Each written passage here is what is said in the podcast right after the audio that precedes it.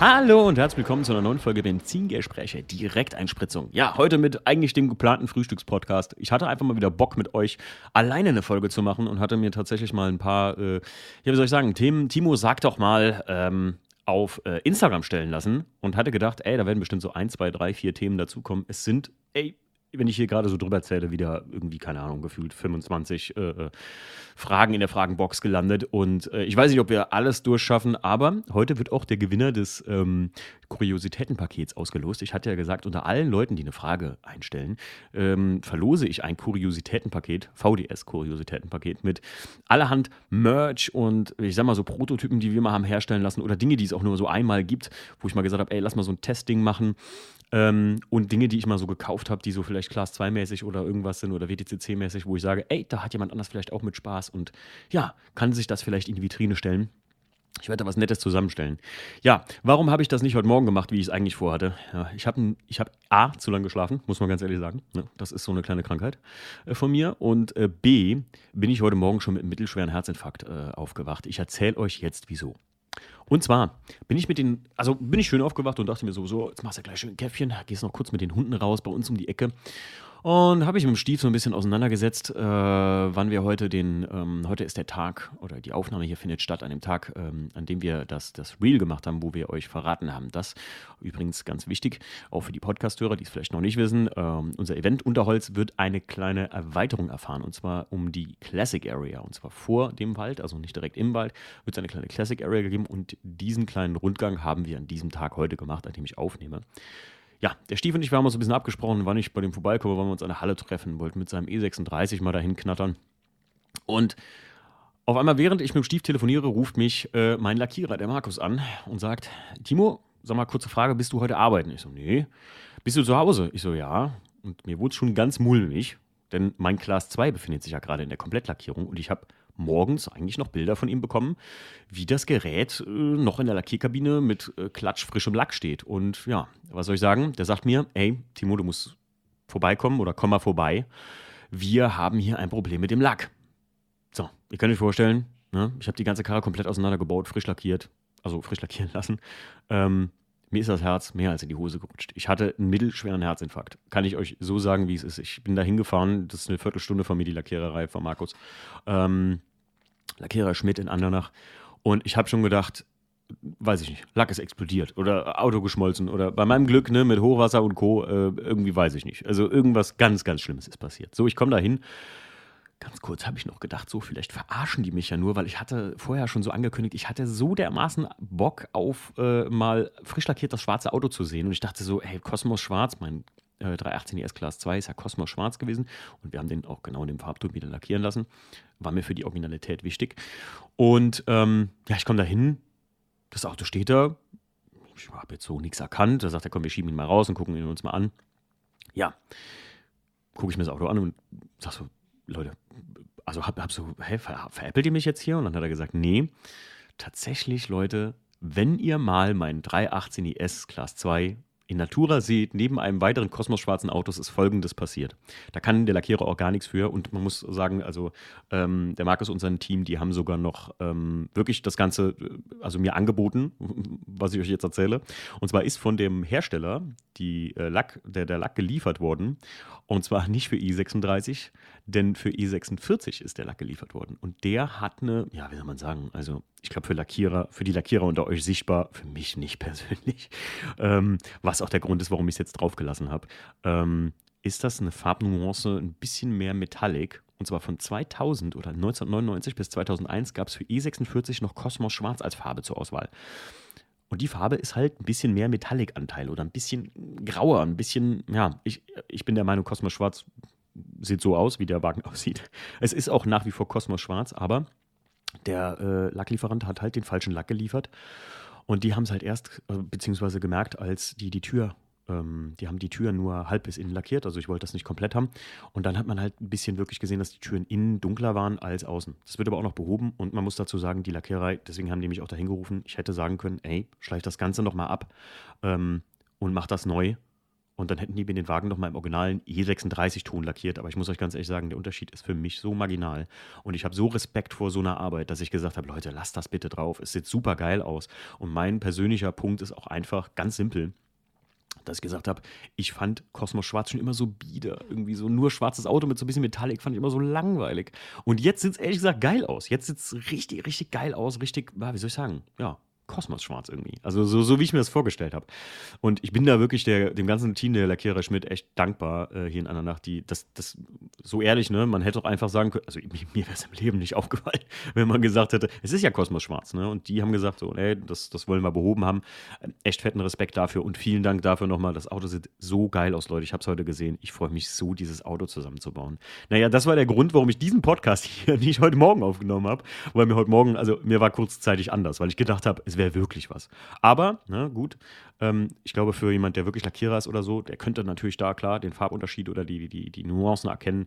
Aber für einen Autonormalverbraucher, muss ich euch ganz ehrlich sagen, freue ich mich, dass ich jetzt den einzigen Class 2 habe, der in einem, ja, in dem, diesem kurzen Zeitraum, man muss auch sagen, das ist ja auch geil, weil diese, diese Lacknuance von Cosmos Schwarz, die gab es nur von 1999, also lass mich jetzt nicht lügen, ich habe das eben mal so ein bisschen gegoogelt, von 1999 bis äh, 2001 und danach wurde das Ganze zu Saphir-Schwarz Metallic beim i46.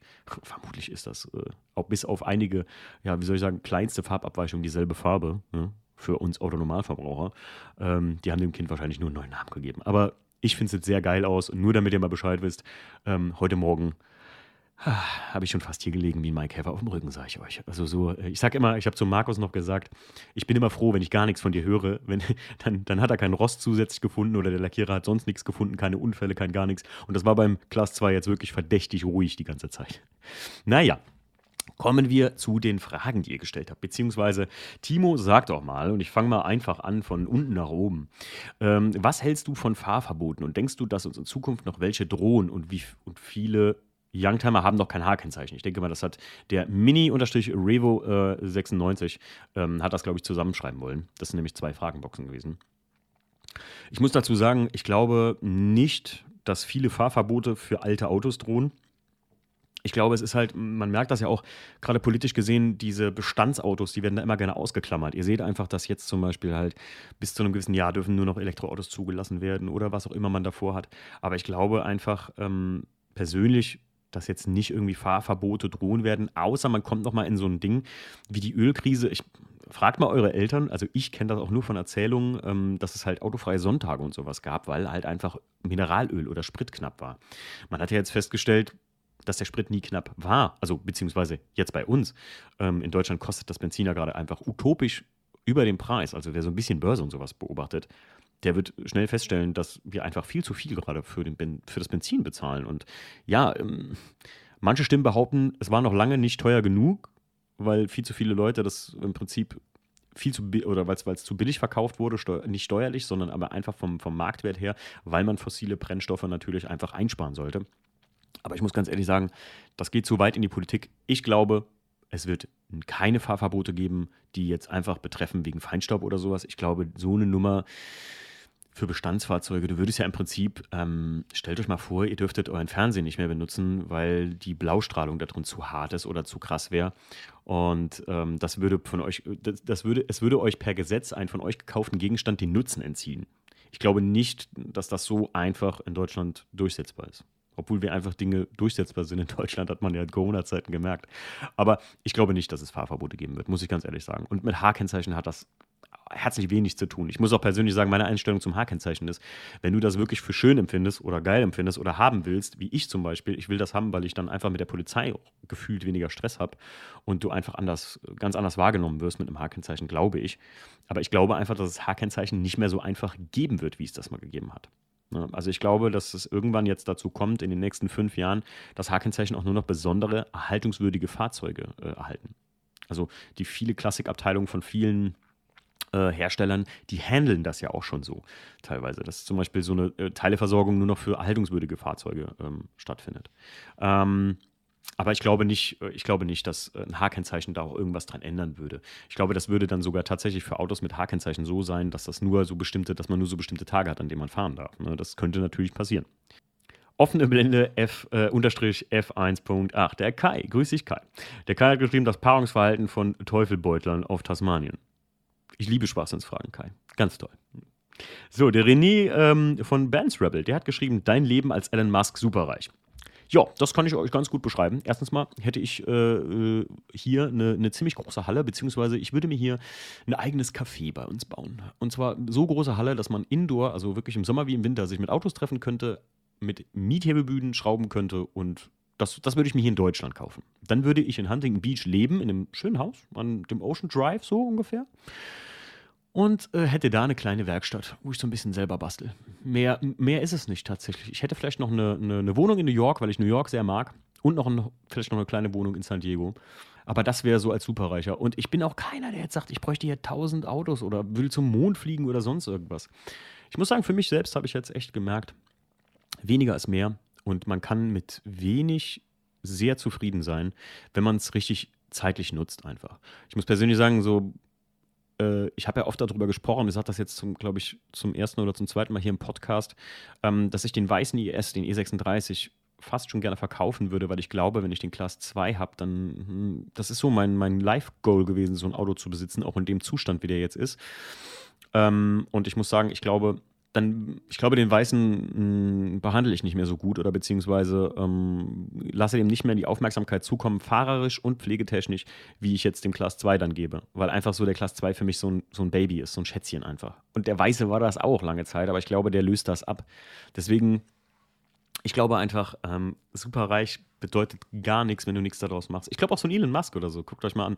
Ähm, das sind Leute, die, die, die haben echt mit Psychosen oder, oder Schlafentzug oder sonst was zu kämpfen, weil die halt immer, ich glaube, das macht dich krank, dass du immer mehr willst. Und ich glaube, es ist ähm, der Trick heutzutage, äh, auch wenn das jemand sagt, der wirklich ein paar Autos besitzt, hier WDCC, die NES, den schwarzen Class 2 und äh, gegebenenfalls irgendwann noch ein, eins mehr ähm, zu den anderen Autos, die wir schon sowieso noch hier stehen haben, dann hat das für mich nichts damit zu tun, dass ich sagen muss, ähm, umso mehr Autos, umso glücklicher, sondern ich glaube, ein Auto, was so dein Baby ist, macht dich glücklicher als irgendeine, oder eine, eine Sache, ein Hobby, ein Ding, macht dich glücklicher als tausend Sachen, die du dir dann leisten kannst, wenn du superreich bist. So, das zur Philosophie. Ich glaube, also ich hätte ein Haus in Huntington Beach definitiv. Ich würde hier nicht mehr wohnen in Deutschland. Also das ist ja nach wie vor immer noch so ein bisschen, ich weiß, äh, äh, als wir mit Jackie den Podcast gemacht haben, haben wir immer noch so gesagt, hey, ähm, die, der, der Plan nach äh, Kalifornien auszuwandern ist erstmal so ein bisschen zurückgestellt. Ähm, ist er auch definitiv, aber nicht gestorben. Also ich sage ja, Kalifornien, wenn ich da genauso leben könnte wie hier, nur mit 365 Tagen im Jahr gutem Wetter, go for it. Also ich muss echt sagen, ich brauche kein kaltes Wetter. Ich bin kein Winterkind und ich brauche es auch nicht und ich will es auch gar nicht. Also wenn ich skippen könnte, würde ich echt immer überwintern irgendwo. Das würde ich mir leisten, von superreich zu sein. Äh, Meinung zu Touristenfahrten von Racing the 90s. Das ist die Nina. Hallo Nina. Ähm, Touristenfahrten. Mmh. Ich muss sagen, ich finde, es ist ein Unterschied ähm, zwischen Touristenfahrten und Touristenfahrten gibt. Ähm, ich finde, es gibt diese Hardliner-Typen und es gibt so Leute, die wirklich so einmal da eine Touri-Runde drehen wollen. Und es gibt so Leute, die mal gerne auf der Nordschleife den Affen machen oder sich überschätzen. Ähm, ersteres, die halt so Hardliner sind und da halt mit der Stoppuhr am Spiegel und mit dem Messer zwischen den Zähnen fahren, wie man hier in der Eifel so auf gut Deutsch sagt. Ich muss sagen, ich wünschte, die hätten ihre eigene Zeit, wo sie auf dem Ring fahren dürften. Ich glaube, die Jungs wünschten sich das auch, weil wenn du das wirklich ernst angehst, Touri-Fahrten, also das sehr ernst nimmst, ich glaube, dann ist das eine ähm, geile Sache und macht auch als Hobby sehr viel Spaß. Das ist wie Leistungssport einfach. Ähm, nur, dass man in der Garage Sport betreibt, äh, beim Schrauben und beim Fahren tatsächlich. Denn es kommt nicht nur ähm, auf die Leistung oder die, die, weiß ich nicht, wie soll man sagen, die modifizierte Art des Autos an, sondern auch wie man fahren kann. Ne? Das ist gerade an der Nordschleife ein sehr anstrengender Kurs. Ähm, ich glaube gar nicht, wenn ich da früher gefahren bin, mal zwei, drei Runden hintereinander mit dem Einser gefahren bin, ich war danach nass geschwitzt, einfach weil es anstrengend ist. Und ähm, ich glaube, die Leute würden sich auch freuen und ich würde mich freuen tatsächlich, man würde auch Touristen die Chance geben, da eine entspannte Runde drüber zu fahren. Ich meine, eigentlich jeder, der das sehr ernst nimmt, der weiß, was automatisch ein wirklicher Touri ist. Also wirklich einer, der von weit her kommt und sagt, Mensch, ich will heute mal eine Runde Nordschleife fahren. Und zwischen einem, einem, Spinner, der jetzt meint, ähm, da mit dem Cabrio äh, offen, weiß ich nicht, äh, äh den, mit dem E36 Cabrio hatten wir ja erst jetzt an Karfreitag, wo da irgendwelche Boys da den coolen gemacht haben auf der Nordschleife. Und das ist halt einfach fehl am Platz da. Ich finde, Ich freue mich sehr, mit dem ähm, Class 2 zum Beispiel oder auch mit dem IESMA äh, die Afterwork Classics zu fahren, weil da sind eigentlich nur so Leute, die, ja, sowas zwischen, sehr, ich nehme das sehr ernst, aber ich will mein Auto jetzt nicht zerschroten fahren. Und das, das finde ich eigentlich ganz geil. Touristenfahrten allgemein finde ich gut. Die Leute, die nur sagen, ich baue mir jetzt ein Track-Tool auf, für auf dem Ring zu fahren oder so, ich habe oft gemerkt, dass die Leute gar nicht wissen, wie teuer das Ganze eigentlich ist. Und wir reden hier nicht davon, ein Tracktool aufzubauen, wie teuer das ist. Das ist ein absehbarer Punkt. Das kostet bis dahin und dann hört das auf. Aber den Sprit und die Runden und das, was er alles rundherum bezahlt, wie zum Beispiel Service und äh, eine Runde Nordschleife bedeutet knapp 100 Kilometer auf einer normalen Landstraße, alleine vom, vom Verschleiß her, ich glaube, das, das vergessen viele Leute. Und deswegen, mh, oft habe ich das gesehen, dass jemand ein Tracktool aufbaut und dann hörst du auf einmal nichts mehr davon, weil dann sind sie tatsächlich mal die erste Runde gefahren und dann ist das gar nicht so, wie man sich auch auf der Playstation so gedacht hat. Aber nichtsdestotrotz, ich finde es cool, ich finde es geil, dass man das kann auf einer der berühmtesten Rennstrecken der Welt. Und ähm, ja, wer hier hinkommt, bei uns in die Gegend in der Eifel und äh, Tag Zeit hat, um die Nordschleife zu besichtigen, fahrt ruhig eine entspannte Runde darüber. Also auch die Leute, die das ernst nehmen, das Touristenfahren, die lassen euch da im Prinzip in Ruhe, auch wenn die um euch rumfliegen und euch sehr schnell überholen werden. Aber wenn ihr da wirklich einen Blinker setzt und entspannt fahrt, ähm, dann steht der geilen Touristenfahrt, um sowas mal erlebt zu haben, eigentlich auch nichts mehr im Wege. Deswegen, also ich bin ein Freund von Touristenfahrten, ich finde das geil, aber ähm, ich mag halt diese Spinner nicht und Leute, die sich da maßlos überschätzen. Aber das, ich glaube, keiner mag das, oder? Ja, kommen wir, kommen wir direkt zum Gewinner des Kuriositätenpakets. Und zwar der Mike von den Custom Junkies. Grüß dich, Mike. Der hat das gewonnen, weil der hat eine Frage gestellt. Die habe ich tatsächlich, ich glaube, im Podcast nie so detailliert beantwortet, wie ich mir das gedacht habe, als ich dem seine Frage gelesen habe. Und zwar, der Mike hat geschrieben: Wie bist du zum Tuning gekommen? Wann fing das richtig an und wie war der Weg? Es gibt drei Schlüsselmomente in meinem Leben, die mich wirklich dazu, ja, wie soll man sagen, ähm, getrieben haben im Prinzip. Und zwar Punkt 1 war, als ich meinen Corsa B damals, den Magma-roten Corsa B, ähm, bei meinem Opa in der Einfahrt gewaschen habe. Und mein Freund Sören kam vorbei und hat mir damals dieses Step 3 Polituren, also Step 1, 2 und 3 von McGuire's vorbeigebracht. Und ich habe das das erste Mal auf dem Auto benutzt und habe gesagt, boah, guck mal, wie schön so ein Auto aussehen kann. Ne? Also gerade bei dem Magma-Rot vom Opel ähm, kann das halt richtig raus. Und dann habe ich diese drei Step-Polituren benutzt und habe so ein bisschen Liebe generiert, so ein bisschen Feuer gefangen für Autos. So, dann ging das weiter, indem ich mit meiner damaligen ersten Freundin Jessica ähm, nach Furt im Wald gefahren bin und ich habe mir für auf der Autofahrt habe ich mir so Opel-Magazine gekauft, so Tuning-Magazine, die Klassiker. Und habe da so geblättert und dachte mir so, boah, so eine coole Karre willst du auch mal haben. Ne, ihr könnt euch vorstellen, was 2006 oder 2007 äh, dafür Magazine, im, äh, dafür Autos im Magazin waren, ne? also die ich da als cool empfand. Ich meine, finde ich heute noch cool, aber nicht mehr das, was ich heute haben wollte, sagen wir mal so. Und das war der zweite Schlüsselmoment. Und der dritte Schlüsselmoment war, dass ich 2009, da hatte ich meinen Corsa nicht mehr, da hatte ich meinen 1er BMW, da bin ich hier bei uns in Koblenz, äh, gibt es ein großes Kino. Kinopolis ist ja eine Kette, werden viele von euch kennen. Und da war in diesem Parkhaus die sogenannte Feintuning. Das war eine IV tatsächlich und die haben in diesem Parkhaus ein Treffen gemacht. Und da bin ich rein und da habe ich mich gefühlt wie bei Need for Speed Underground, weil ich hatte ein paar Tage, nee, nicht Need for Speed Underground, Quatsch, wie bei äh, Tokyo Drift, denn ich hatte ein paar Tage vorher auch den Film Tokyo Drift gesehen. Bei mir hat das nämlich, weiß Gott, nicht damit angefangen, dass ich Fast and Furious 1 geguckt habe. Den habe ich nämlich, nachdem ich Tokyo Drift geguckt habe, im Prinzip danach erst geguckt. Also kurz danach, weil mich hat das dann irgendwie so interessiert und ich dachte so, boah, cool.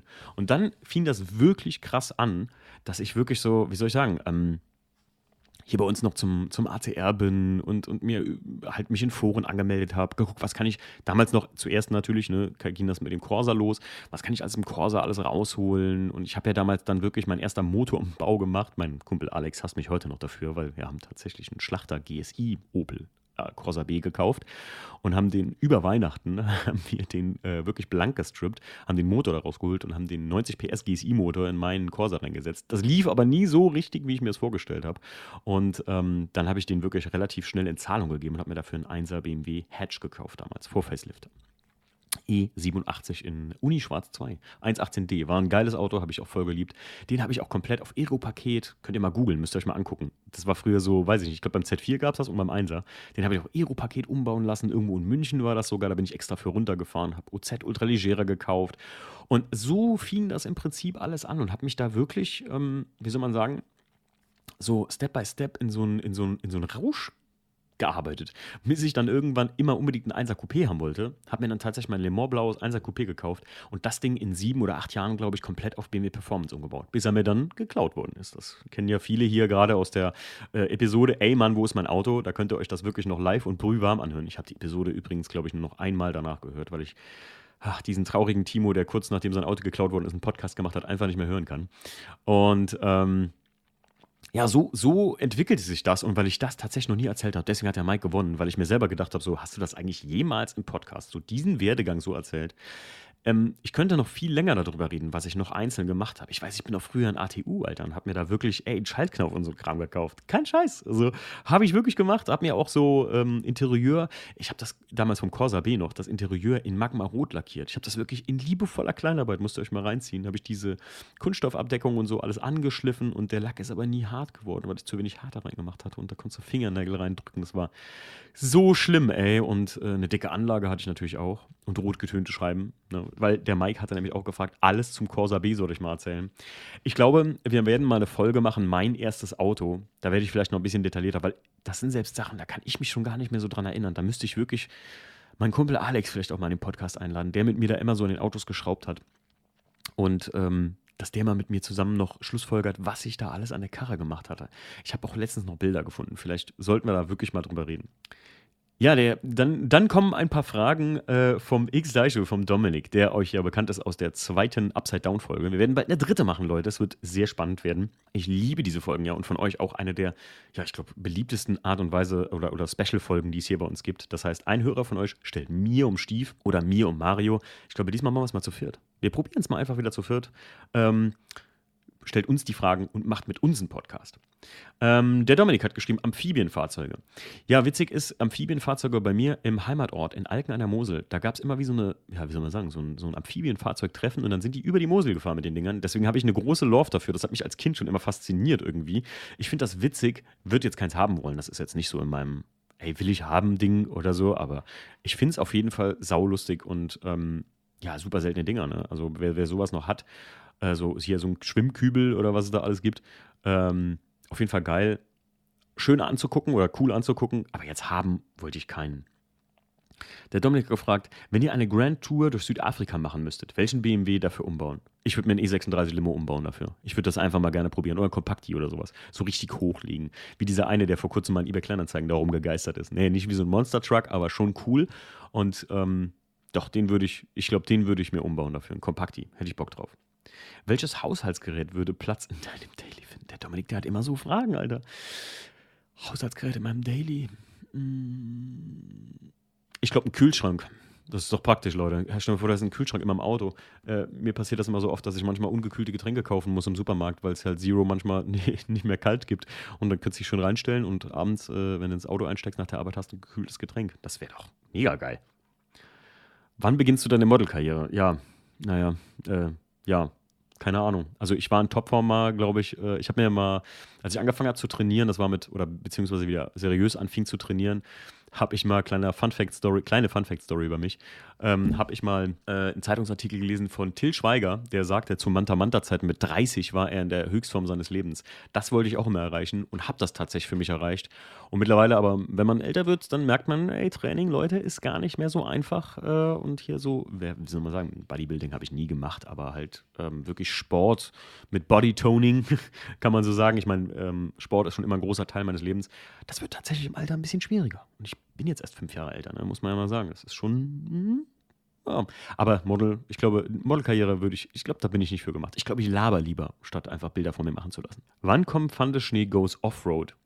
Ja, ich habe so ein Projekt in der Hinterhand. Ich habe so, ein, so, eine Idee schon immer gehabt, ein VCR zu bauen. Manche kennen von euch die Story aus persönlichen, persönlichen Gesprächen oder ja, ähm, aber ich glaube erstmal erstmal nicht. Also ich bin froh, wenn der Class 2 fertig ist und ich jetzt erstmal an keinem Auto mehr was zu basteln oder zu machen habe. Also ich habe jetzt im Prinzip seit 2000, ich glaube, ja, seit 2019 bin ich durchgehend irgendeine Karre am Restaurieren oder am Machen.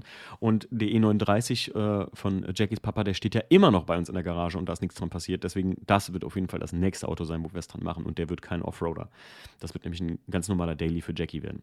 Hat sich dein Zeitempfinden verändert? Deine Zeitempfindnis? Dominik, was meinst du mit Zeitempfinden? Aber die hat sich verändert, ganz stark. Denn wie ich eben schon sagte, ich habe seit Corona eins gemerkt. Und das ist eine persönliche, wirklich persönliches Ding, was ich wirklich für mich echt, ähm, was, was mich komplett verändert hat.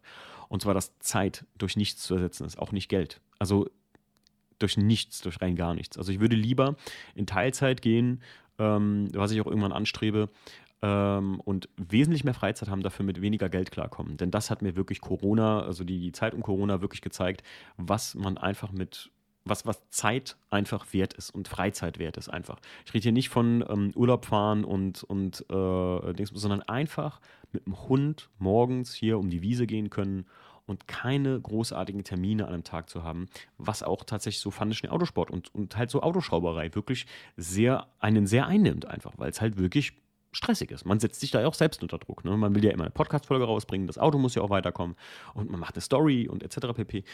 Ich weiß, ich sage immer so ein bisschen, dass es alles äh, viel Arbeit ist und so. Das soll jetzt auch nicht klingen, als hätte ich keinen Bock darauf, aber ähm, man muss immer gucken, äh, dass man einen guten, die, die Work-Life-Balance, und da rede ich nicht von der Arbeit, mit der ihr Geld verdient, sondern das, was ihr als Arbeit oder anstrengend empfindet, die muss stimmen. Also das ist, das ist der Punkt.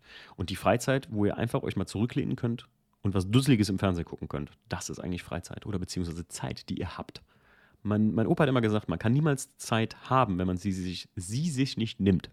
damit hat er sehr recht. Dein nächstes großes Lebensziel, Dominik, Alter, der, der wird immer so. Der, das sind alles noch Fragen vom Dominik übrigens. Ich weiß, ähm, alleine wegen der Fragenmasse hätte der Dominik auch schon ein kleines Kuriositätenpaket verdient und vielleicht kriegt der Dominik auch ein kleines Kuriositätenpaket. Ähm, boah, ich muss sagen, äh, großes Lebensziel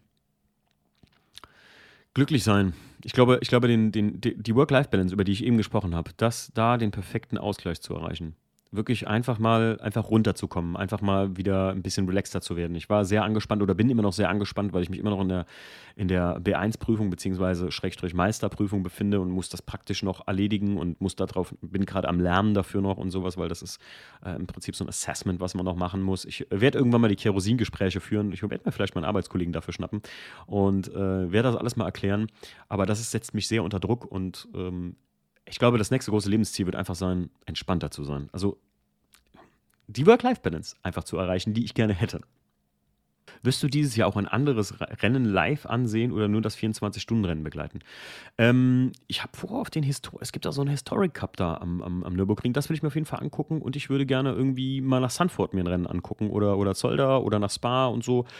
Habe ich jetzt nicht auf dem Plan, aber würde ich gerne gucken. Ich habe aber nicht so eine Liste irgendwie jetzt, wo ich sage, ähm, das, äh, die, die werde ich alle abarbeiten. Also ich habe genug zu tun dieses Jahr mit irgendwelchen, mit Treffen und, und dem 24-Stunden-Rennen natürlich. Ähm, Dominik, sind neue Tattoos geplant? Ja, auf jeden Fall. Also ja, wenn ich äh, äh, mal einen guten Tätowierer wieder mit Zeit finden würde, weil die haben alle irgendwie ellenlange Tattoo-Termine und ich habe halt schwerst, wenn ich eins hasse beim Tätowierer, dann ist es irgendwie so ein acht Wochen oder neun Wochen Termin zu machen oder sowas. Ich habe gar keinen Bock, zwei Monate. Ich liebe Walk-In-Tattoo-Studios. Gibt es auch bei uns hier in Koblenz. Ähm, habe ich aber letztens Walk-In-mäßig dann anderthalb Stunden meines Lebens äh, vergeudet, indem ich da anderthalb Stunden rumgesessen habe. Äh, und die sagten so eigentlich an dem Tag, ähm, man kommt innerhalb von 30 Minuten dran, weil nur sehr kleine Tattoos heute gemacht werden. Und ich hatte nur so eine vierstellige Zahl, die ich gerne gehabt hätte. Und ähm, ja, auf jeden Fall, es sind einige neue Tattoos geplant. Also ich liebe ja so kleine Miniatur-Tattoos, Schriftzüge und sowas. Und ich habe jetzt noch drei andere Motive, ja, die auf jeden Fall auf meinen Körper kommen. Ich, hm, ich bin ja kein Mensch, der sich Tattoos sticht, weil er sagt, oh, das bedeutet mir viel, sondern wenn ich eine geile Idee habe, dann will ich das einfach haben und fertig. Also ich bin auch keiner, der jetzt sagt, oh ja, später bereue ich das mal. Nö, ich glaube nicht. Einfach. Und wenn ich es bereue, dann ja, habe ich es gelernt, ne? Lesson learned. Würdest du deine Autos künstlerisch verewigen lassen? Ja, auf jeden Fall. Also ich finde ganz ehrlich, dass das Bild oder die, die, die Bilder, die Nook gemacht hat von meinem 318 ES, das ist Kunst. Das ist ganz große Kunst. Und das habe ich mir auch tatsächlich auf, äh, Jackie hat mir das geschenkt, hat das auf eine Leinwand gedruckt, die hatte noch so einen Gutschein für so einen, so einen Leinwanddruck und das haben wir jetzt auch im Wohnzimmer hängen tatsächlich, weil es wirklich gut passt. Ich, ich, weiß, ich darf nicht so viel Autozeug ins Wohnzimmer schaffen, weil ich habe hier mein eigenes Zimmer schon, ne? Aber ähm, das sieht wirklich gut aus. Und ähm, das ist Kunst. Was Nook, was die Jungs von Nook machen, das ist einfach Kunst. Würdest du bei der Stockcar Crash Challenge mitfahren wollen? Ja, auf jeden Fall. Hätte ich voll Bock drauf. Also das würde ich allgemein mal gerne machen. Wer, wer, sowas irgendwie irgendjemand kennt, wo man sowas mal probieren kann oder, oder, oder Stockcar fahren kann, ich würde es mal gerne einfach mal einen Tag ausprobieren. Also ob man sich da, ich weiß nicht, was man dafür braucht, also welche Ausbildung oder ähm, welche Lizenz man für sowas braucht, aber ich würde es gerne mal einfach, einfach mal probieren, Stockcar zu fahren. Finde ich total, total geil. Erinnert mich total an Autoscooter für Erwachsene, oder? Ähm, das war die letzte Frage vom Dominik. Dominik, vielen, vielen Dank äh, für die ganzen Fragen. Und ich schicke dir was Kleines zu. Du kriegst auf jeden Fall was für die meistgestellten Fragen. Ähm, der, ich glaube, Chriso heißt er, also C-H-R-1-Z-Z-O-O. Ähm, der fragt Patina. Ich muss sagen, äh, Patina finde ich äh, auf dem Auto ganz cool. Aber das muss gleichmäßig auf dem Auto sein, habe ich jetzt letztens festgestellt. Bei meinem 318 erst, das war einfach das Problem. Ähm, Patina ist nicht zu verwechseln mit, äh, mit einer gewissen Baufälligkeit. Ne? Wenn euer Auto anfängt zu rosten und ihr wollt das halt trotzdem täglich fahren oder sowas und ihr könnt den Rost anders nicht bekämpfen und dann zum Beispiel einfach bei meinem 318 ES das, wäre das so gewesen, ich hätte einen Teil lackieren müssen von dem Fahrzeug, der Rest hätte Patina bleiben können. Ähm, das sieht aber einfach grundlegend richtig scheiße aus. Wenn ich jetzt den Wagen teilfrisch lackiert hätte und der Rest hätte später nochmal lackiert werden müssen, deswegen hat der Wagen halt keine Patina mehr. Beim Steve seinem Audi 80 Competition ist der Klarlack komplett hochgekommen auf der Oberseite des Autos. Das ist recht gleichmäßig und sieht recht geil aus. Und irgendwie, ähm, ich habe ihn jetzt überzeugt, dass wir halt mal probieren, einfach so ein bisschen politurtechnisch da loszulegen, weil wir haben uns ja beide für die ADAC Youngtimer Rally Westfalen angemeldet und da wollen wir die Karre natürlich fertig haben. Jetzt lackieren hätte beim Stief nicht mehr geklappt, deswegen versuchen wir noch rauszuholen, was geht aus der Patina. Patina.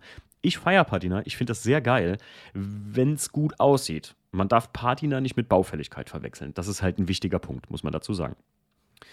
Der Heidi fragt, wie bist du zu deiner zweiten Familie in den USA gekommen?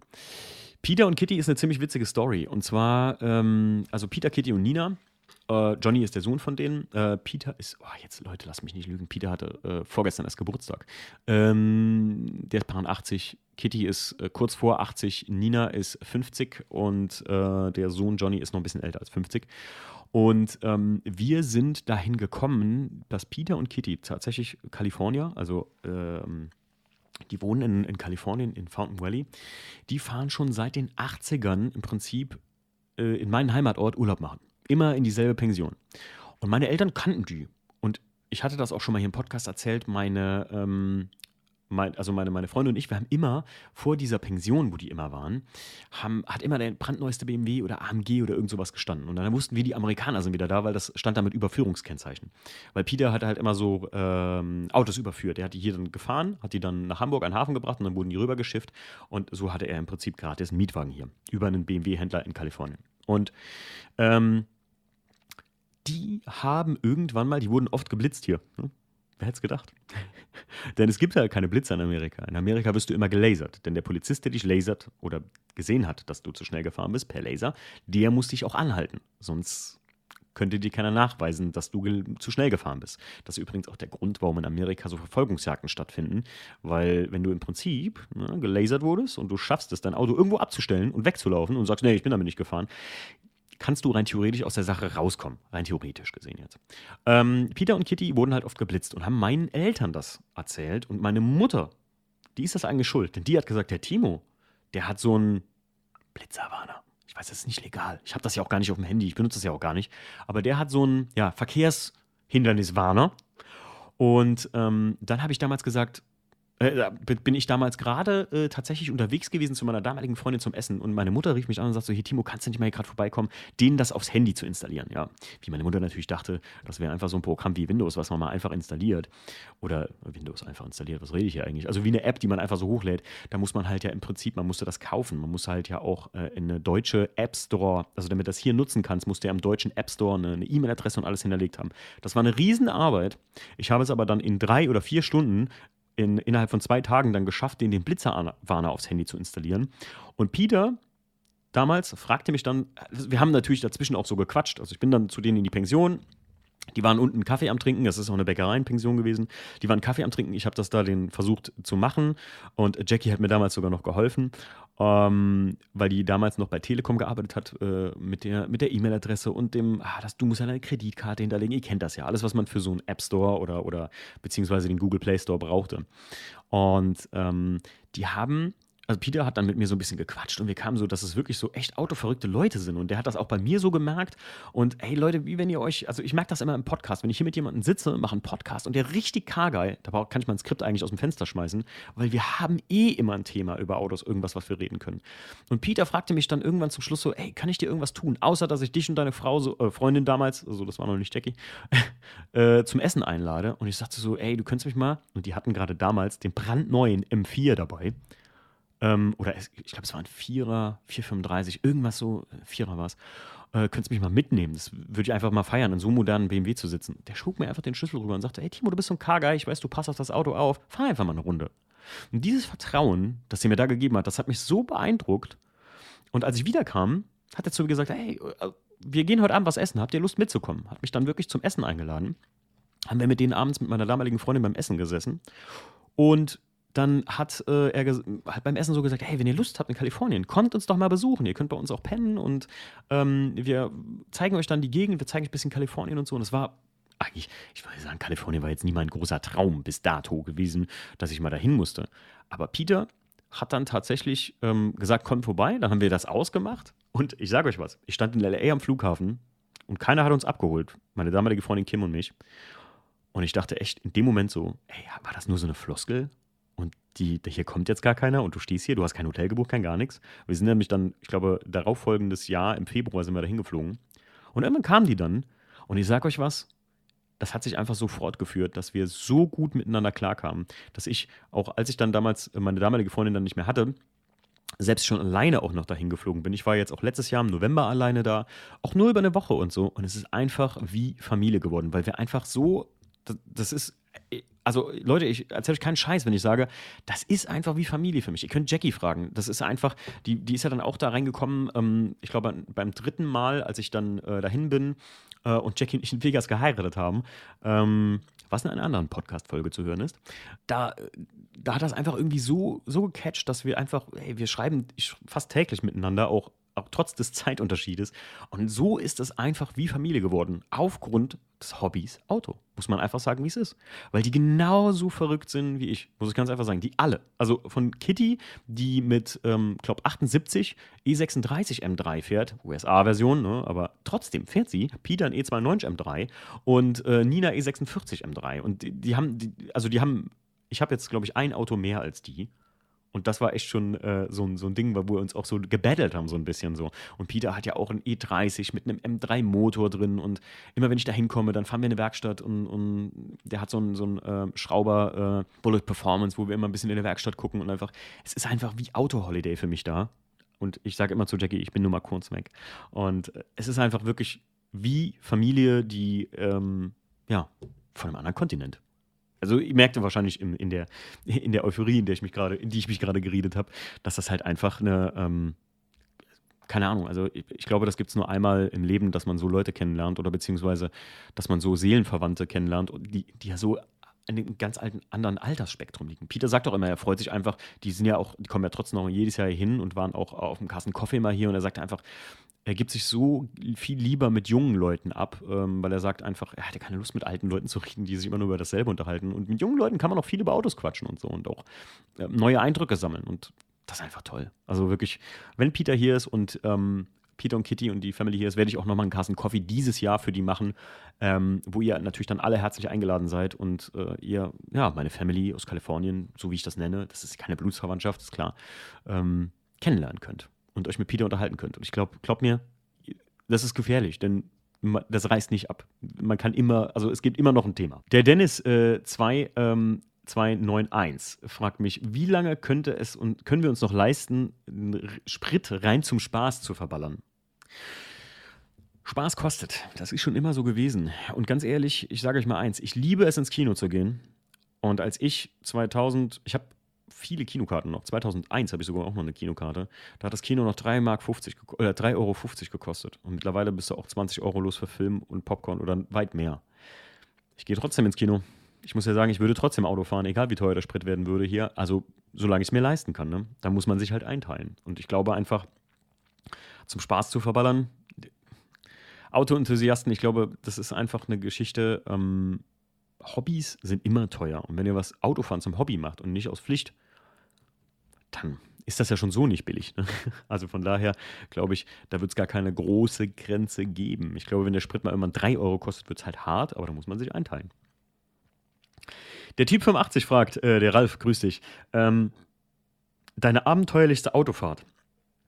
Leute, also das könnte ich hier nicht alles zusammenfassen, denn ich fahre ja 45.000 Kilometer alleine zur Arbeit jedes Jahr über die A3, über die 48 und über die 61. Ich habe Dinge erlebt, Ich glaube, da mache ich mal eine eigene Podcast-Episode zu. Das, ich werde mir da mal jemanden schnappen, der auch so viel fährt wie ich. Ich kenne da jemanden und ähm, will euch das jetzt nicht hier teasen, aber da, da werde ich mal eine eigene Podcast-Episode zu machen. Der Trend zur Shitbox. Der Name Max fragt mich, Trend zur Shitbox, wieso immer mehr Leute zwei bis drei Autos besitzen. Ja, ich, ich weiß es nicht, Leute. Also ich, mich macht das nicht glücklicher. Hab das ja eben schon gesagt. Mich macht das nicht glücklicher. Und ich sage euch mal eins, ich hasse es. Ich hasse es wie die Pest, wenn Leute ihr Auto Shitbox nennen. Ich finde, das ist so ein äh, Trendbegriff irgendwie, keine Ahnung. Das ist wie Tracktool oder so. Ich baue mein Auto für Nürburgring auf, was halt, ja, Tracktool ist es noch eine Abkürzung, okay. Aber Shitbox? Shit, was, was, soll eine Shitbox sein? Sorry, aber ich, ich, ich liebe Auto, Autos, egal in welcher Form. Und kein Auto ist für mich ein, ein, Karton aus Scheiße. Ein Auto geht mir mal auf den Sack oder ich habe mal keinen Bock mehr auf die Karren. Und ich sage auch, komm, ich fahre das Ding in die Nette, aber das Wort Shitbox. Liebe Grüße gehen raus an die Anja. Ähm, die bei uns mit in der Halle ist, die liebt ja auch, ihr Auto Shitbox zu nennen, aber ich hasse es einfach. Ich, ich, ich finde das ganz schlimm. Ich finde das wirklich abwertend und keine Ahnung, ich sage ja auch nicht irgendwie, weil, also ich, ich behandle Autos ja, äh, Autos kann man ja nicht einfach so, ne, man muss die schon mit Liebe behandeln. Ne? Wie, wie hat Walter Röllmer gesagt? Man kann nicht Autos wie ein menschliches Wesen behandeln. Autos brauchen Liebe. der Page äh, äh, Pagelix, äh, der, der Felix, ähm, der fragt, der, soll der WTCC nicht mal ausgestellt werden bei BMW? Ähm, da gab es mal die Option zu, ja, aber ich glaube, das ist im Sande verlaufen und ich glaube, das ähm, wird nicht mehr stattfinden. Wenn ich, also ich würde es wollen, dass sie das ausstellen, wäre cool. Aber ich glaube nicht, dass sie das machen. Ich glaube, die haben genug WECC-Kisten da rumstehen. Also ähm, ich habe das damals nicht geglaubt, als mir das mal gesagt wurde, dass man sich dafür interessiert und ähm, hat sich herausgestellt, dass das so ist, sonst hätte ich ja schon längst was davon gehört. Dieses Jahr ist ja BMW, wird ja BMW Motorsport 50 Jahre, also die MGMBH. MGMH oder Motorsport? Ich glaube Motorsport. Ähm, und äh, nee, also fände ich cool, wenn die den ausstellen würden, aber ja, muss jetzt nicht. Ne? Also bin jetzt nicht so famegeil, dass ich sage, der, der WDCC macht mir einfach Spaß und ich bin froh, dass ich das Auto irgendwie wieder auf die Straße gebracht habe, damit viele Leute daran Spaß haben. Ja, das waren tatsächlich eure Fragen zu Timo Sag mal und ich hoffe, äh, ich konnte euch das so ein bisschen beantworten. Äh, ganz wichtig, Leute, denkt dran, die Bewerbungsphase fürs Unterholztreffen ist immer noch online. Ihr könnt euch also ähm, auf unterholz.event ähm, auf äh, Instagram immer noch bewerben. Da gibt es einen Link, da geht ihr drauf und dann haben wir so ein richtig geiles Bewerbungsformular für euch kreiert. Und ähm, das wird auch noch ein bisschen aufbleiben. Und denkt dran, wenn ihr einen Klassiker habt, ne? nicht sagen, ah, das ist ja nur, ich habe ja nicht viel gemacht und der ist halt nur schön restauriert. Wir haben eine Classic Area. Ihr könnt euch nicht gezielt auf die Area bewerben, aber wir suchen das dann aus. Also wenn ihr einen schönen Klassiker habt, könnt ihr euch einfach bewerben und wir ähm, nehmen euch dann für die Classic Area an. Leute, ich wünsche euch was. Ähm, jetzt haben wir schon wieder 40 Minuten für eine kurze Folge, ist das schon wieder ziemlich lang. Ne? Ähm, ich werde auf jeden Fall äh, mal eine Folge machen über mein erstes Auto. Und ich, also die nennen wir, glaube ich, mein erstes Auto und werden uns mal ein paar Leute dazu holen, die mal ein bisschen über ihr erstes Auto quatschen mit mir. Und ich werde mal eine Folge für euch machen mit die verrücktesten Autofahrten. Ich werde mal ein bisschen was rausschreiben, weil das ist so viel bei 45.000 im Jahr. Jetzt knapp ich glaube, ich fahre das jetzt mindestens fünf Jahre. Da hatte ich dann, ich glaube 2015 hatte ich noch eine Wohnung. Ja, guck mal, ich fahre fast über sechs Jahre lang, ähm, fast jeden Tag, also sechs Tage in zehn Tagen fahre ich nach Frankfurt. Äh, 45.000 Kilometer, nur reine Arbeitsfahrerei im Jahr. Ich habe Dinge erlebt. Ich, ich sage euch mal eins, ich habe mal, hab mal was gesehen, kam mich morgens aus der Nachtschicht, reg mich über den Stau auf und denke so, oh, wie nervig, Alter, was ist denn hier schon wieder passiert? Hier ist wieder einer mit seinem Transporter umgekippt und dann lag da ein Transporter und das war ein Umzugstransporter, der gemietet war hier von Sixt oder, oder, oder, oder äh, Enterprise und so. Und der gesamte Hausstand dieser Familie, die Familie stand da mit tränenden Augen, war komplett auf der A3 verteilt. Boah, das war der, das war kein schlimmer Unfall, weil keinem was passiert ist. Die standen da alle. Also ich hoffe, dass keinem was passiert. Aber da standen alle. Aber die, die, der gesamte Hausstand war gefühlt fünf Kilometer über die A3 verteilt. Wo auch Autos schon drüber gescheppert waren und so, da hat ja keiner direkt angehalten, so, ne? Oder konnte ja keiner direkt anhalten. Couch, alles zerstört. Boah, wie schlimm ist das, wenn ihr umzieht und überlegt euch das mal. Ja, mit diesem Gedanken lasse ich euch alleine, wie schlimm das für euch alle wäre. Und ähm, ich wünsche euch was. Wir hören uns die nächste Woche dann wieder, wieder mit einer Projects-Folge oder einer vollen Folge. Ich weiß es noch nicht. Immer so, wie ich gerade Lust und Folgen habe. Also macht's gut. Wir hören uns. Ciao.